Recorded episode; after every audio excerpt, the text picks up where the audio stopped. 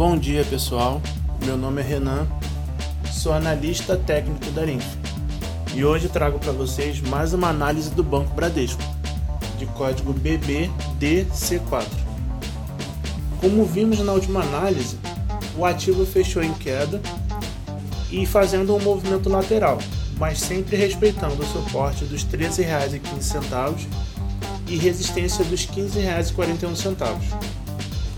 Atualmente, o ativo ainda se encontra em tendência forte de baixa e ainda respeitando o suporte e resistência. Mas diferente da última vez, agora o RSI estocástico mostra que o ativo se encontra na região de sobrevenda, uma área que o mercado considera interessante, pois aponta para uma possível chance de entrar comprado esperando uma possível reversão.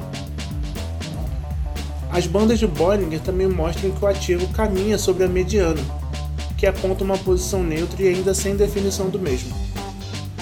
E é isso, pessoal. Espero que tenham gostado. Tenham todos uma ótima semana.